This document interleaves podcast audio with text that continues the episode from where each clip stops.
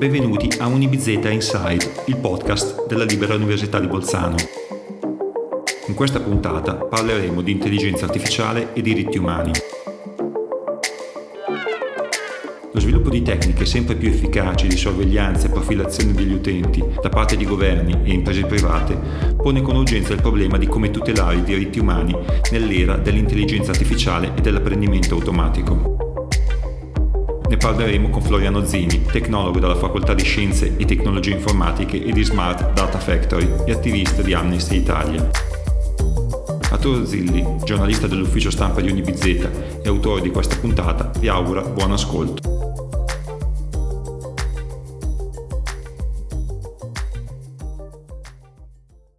Comincerei con il far conoscere chi è Floriano Zini, quali sono i suoi ambiti di ricerca, per passare poi alla sua storia come attivista di Amnesty. Sì, allora io sono, come, come dicevi, un tecnologo accademico, mi occupo principalmente di trasferimento tecnologico, quindi di, di progetti con, con, aziende, con enti pubblici, anche con enti del terzo settore. Lavoro per, per Smart Data Factory, che è un laboratorio della, della Facoltà di Scienze e Tecnologie Informatiche informatiche e siamo come sede siamo al Noi Tech Park e sì, essenzialmente il lavoro è quello di, di, cercare di trovare delle applicazioni pratiche della ricerca che si fa nella nostra facoltà di, di computer science. Come attivista di Amnesty International, beh, io ho iniziato più di vent'anni fa e il, ehm, diciamo la, la, cosa che mi ha fatto diventare attivista è stato il, il G8 di Genova, quando ho visto quello che era successo in Italia e ho, e ho, pensato, beh, se succedono cose del genere da noi, figuriamoci in paesi meno democratici e con meno tutela dei diritti. Questo mi ha fatto diventare attivista, ero già socio di Amnesty, sono diventato attivista, gli attivisti si occupano di, di fare promozione e difesa dei diritti umani sul territorio. E quindi adesso sono, dopo tanti anni, sono il referente per la, per la regione Veneto e Trentino Alto Adige della del movimento. Le tecnologie della sorveglianza e del controllo che sfruttano l'intelligenza artificiale pongono problemi in relazione a diversi ambiti, dalle migrazioni ai media all'ordine pubblico. Quali ritiene essere gli aspetti più preoccupanti a cui come società democratica dobbiamo maggiormente prestare attenzione? Beh, secondo me bisogna, bisogna, distinguere tra come si parla di intelligenza artificiale e dei pericoli che essa comporta, diciamo, sulla, sulla stampa generalista e poi quella che è la, la, realtà dei fatti. Cioè, se noi leggiamo sui giornali ogni, so, ogni, ogni giorno quasi abbiamo delle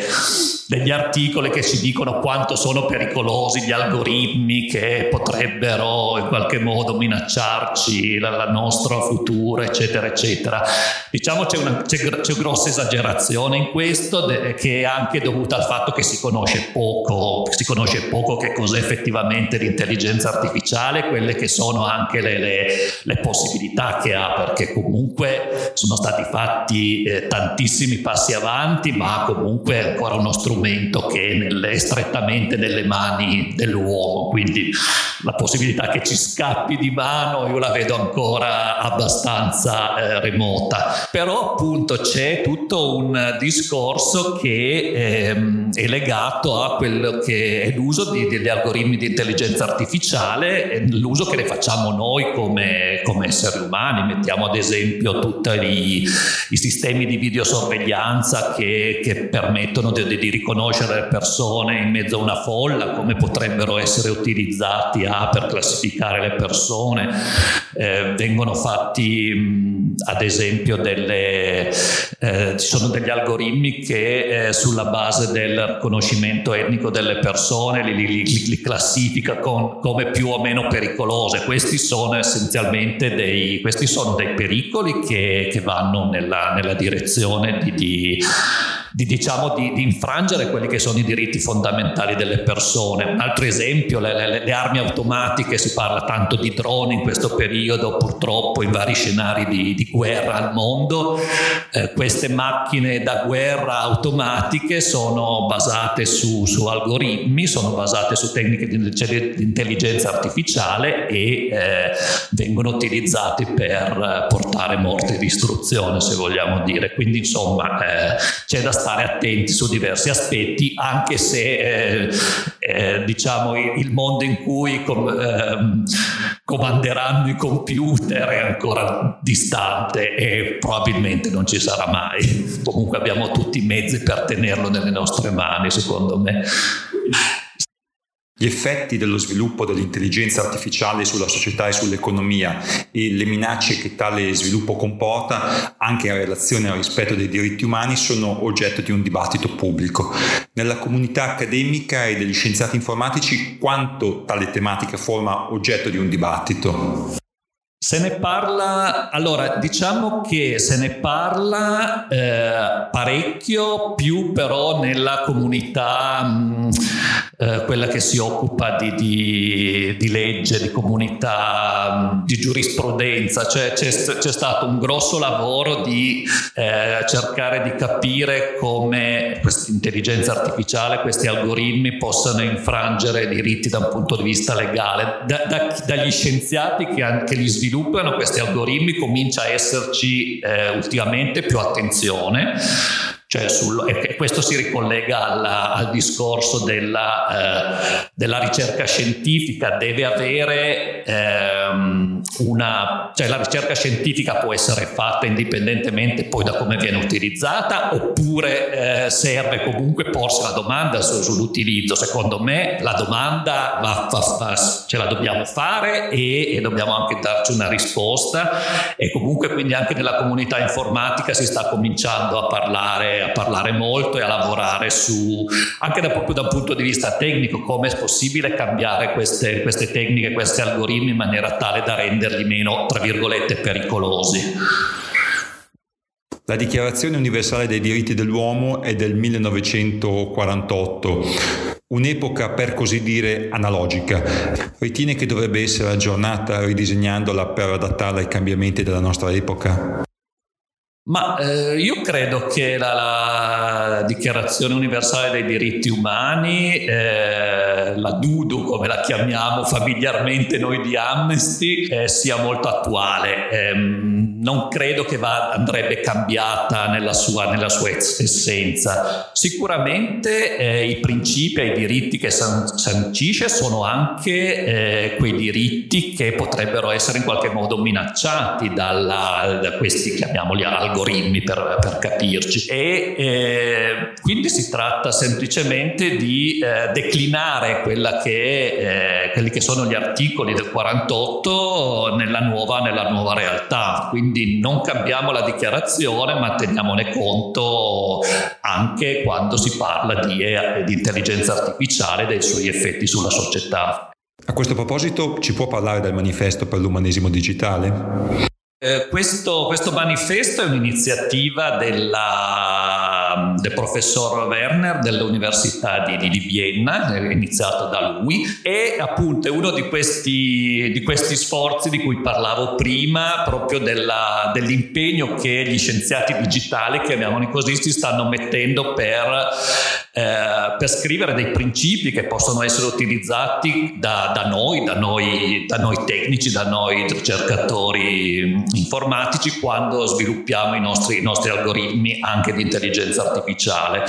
È un'iniziativa di, di, di, qualche anno fa a cui hanno partecipato diverse, diversi, diversi, ricercatori informatici, inclusi alcuni della, dell'Università di Bolzano che hanno contribuito a scrivere. Cito ad esempio il professor Nicci che ha partecipato alla, alla stesura e ehm, quindi eh, è, una, è, un'ottima iniziativa dal mio punto di vista perché appunto è, eh, esprime quella che è la visione degli scienziati digitali, non quelli degli scienziati chiamiamoli dei, diciamo degli esperti di, di, di, giurisprudenza e quindi può andare a, a braccetto con le altre iniziative di cui parlavo prima. Come attivista di Amnesty, qual è l'approccio dell'ONG verso l'intelligenza artificiale? Amnesty International è alcuni anni che si è appunto che si è posta il problema di ehm, ci sono nuove innovazioni tecnologiche che da una parte possono essere utilizzate per eh, per la difesa dei diritti umani e dall'altra parte possono rappresentare una minaccia. Quindi eh, Amnesty Tech è una, diciamo un, un laboratorio di, di Amnesty International con sede a Berlino, se non mi ricordo male, e è fatto da, da esperti che, che, si occupano di questi due aspetti che dicevo prima. Ad esempio, ehm, Amnesty ha fatto tutta una serie di, mm, diciamo, di, di, di ricerche in cui in, l'analisi di, immagini satellitari con tecniche di, intelligenza artificiale è stato utilizzato per scoprire le, le zone che erano state colpite da bombardamenti, ad esempio nel Darfur. Questo ha permesso di, di, di capire quelle che erano state le, le, le azioni delle, delle, delle, truppe governative in questa guerra che purtroppo va avanti da, da, da tantissimi anni e eh, in maniera molto più efficace, cioè è stato possibile scoprire queste, questi attacchi, queste distruzioni in maniera molto più efficace rispetto a eh, mandare qualcuno sul campo. Grazie al, al fatto che tramite algoritmi di, di intelligenza artificiale è, possibile, eh, è, stato possibile riconoscere, eh, facendo la, diciamo, la, la, il paragone tra foto satellitari che prima e dopo un certo periodo, quelle zone che erano state colpite, con che entità, eh, se c'erano stati dei villaggi che si erano, si erano dovuti, erano stati sgomberati e questo ha permesso di avere un quadro molto più, molto più chiaro di quella che era, che era la situazione.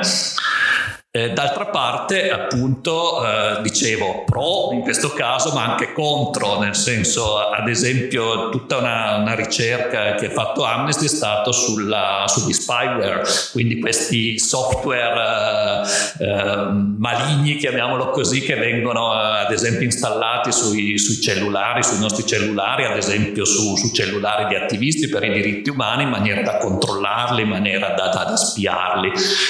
Anche, anche lì eh, Amnesty Tech è riuscito ad esempio a, a capire in diversi casi che alcuni di questi, di questi attivisti, mi viene in mente un caso di, di un attivista per i diritti umani marocchino di cui leggevo recentemente, che ehm, ha avuto appunto questa, diciamo, eh, questo virus gli è entrato nel, nel, nel cellulare e, e in questa maniera veniva controllata.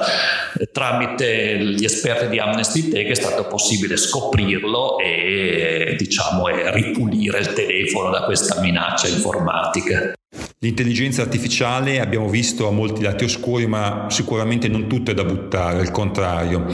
Come ritiene possa essere utile? Se vuole mm, magari citare un esempio tratto dalla sua attività all'interno di Amnesty Italia, penso al barometro dell'odio, il hate barometer. Questa è una, sì, esatto, questa è una iniziativa proprio di Amnesty Italia in cui ho, diciamo, ho lavorato anche io direttamente. Questa è stata una, un'iniziativa mh, che ha riguardato eh, appunto l'utilizzo di linguaggio d'odio eh, online, soprattutto in occasione di, di, elezioni politiche, non le ultime, ma ad esempio mi ricordo in occasione delle elezioni europee di qualche anno fa. Eh, qui mm, come funzionava? I, diciamo, I profili di alcuni esponenti politici rilevanti sono stati monitorati e venivano da, una, da un gruppo di, di, di, attivisti di Amnesty e di esperti di, di linguaggio d'odio e eh, è stato possibile diciamo, catalogare i post e i commenti che venivano fatti in diverse categorie con diverse gradazioni di linguaggio d'odio e questo ha portato alla, alla, diciamo, a scoprire cose che magari si potevano già sapere, ma però è sempre meglio avere del, diciamo, dei dati su cui, su cui, dati che ce li confermano, ad esempio che nei confronti di, di, di migranti c'è, c'è, c'è, un utilizzo di linguaggio d'odio molto, molto forte, eh, quando c'era stato il, diciamo, la, la eh, la, qualche anno fa che si pensava di introdurre la, la legge sulla cittadinanza dei, dei, minori stranieri nati in Italia, quella che insomma veniva definito ius soli o adesso ius scole. Anche lì su questo era un argomento che, che suscitava molto il linguaggio d'odio, anche scorrelato da qual erano esattamente il, l'argomento di cui si parlava.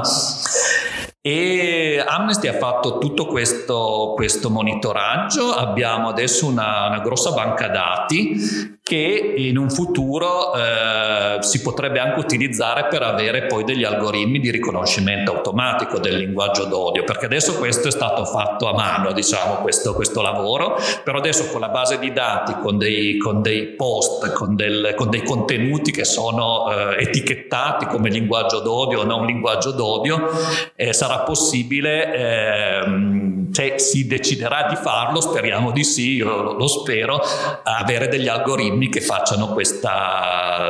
riconoscimento automatico e quindi avere la possibilità di, di, di avere una, un monitoraggio molto più veloce, molto più efficace.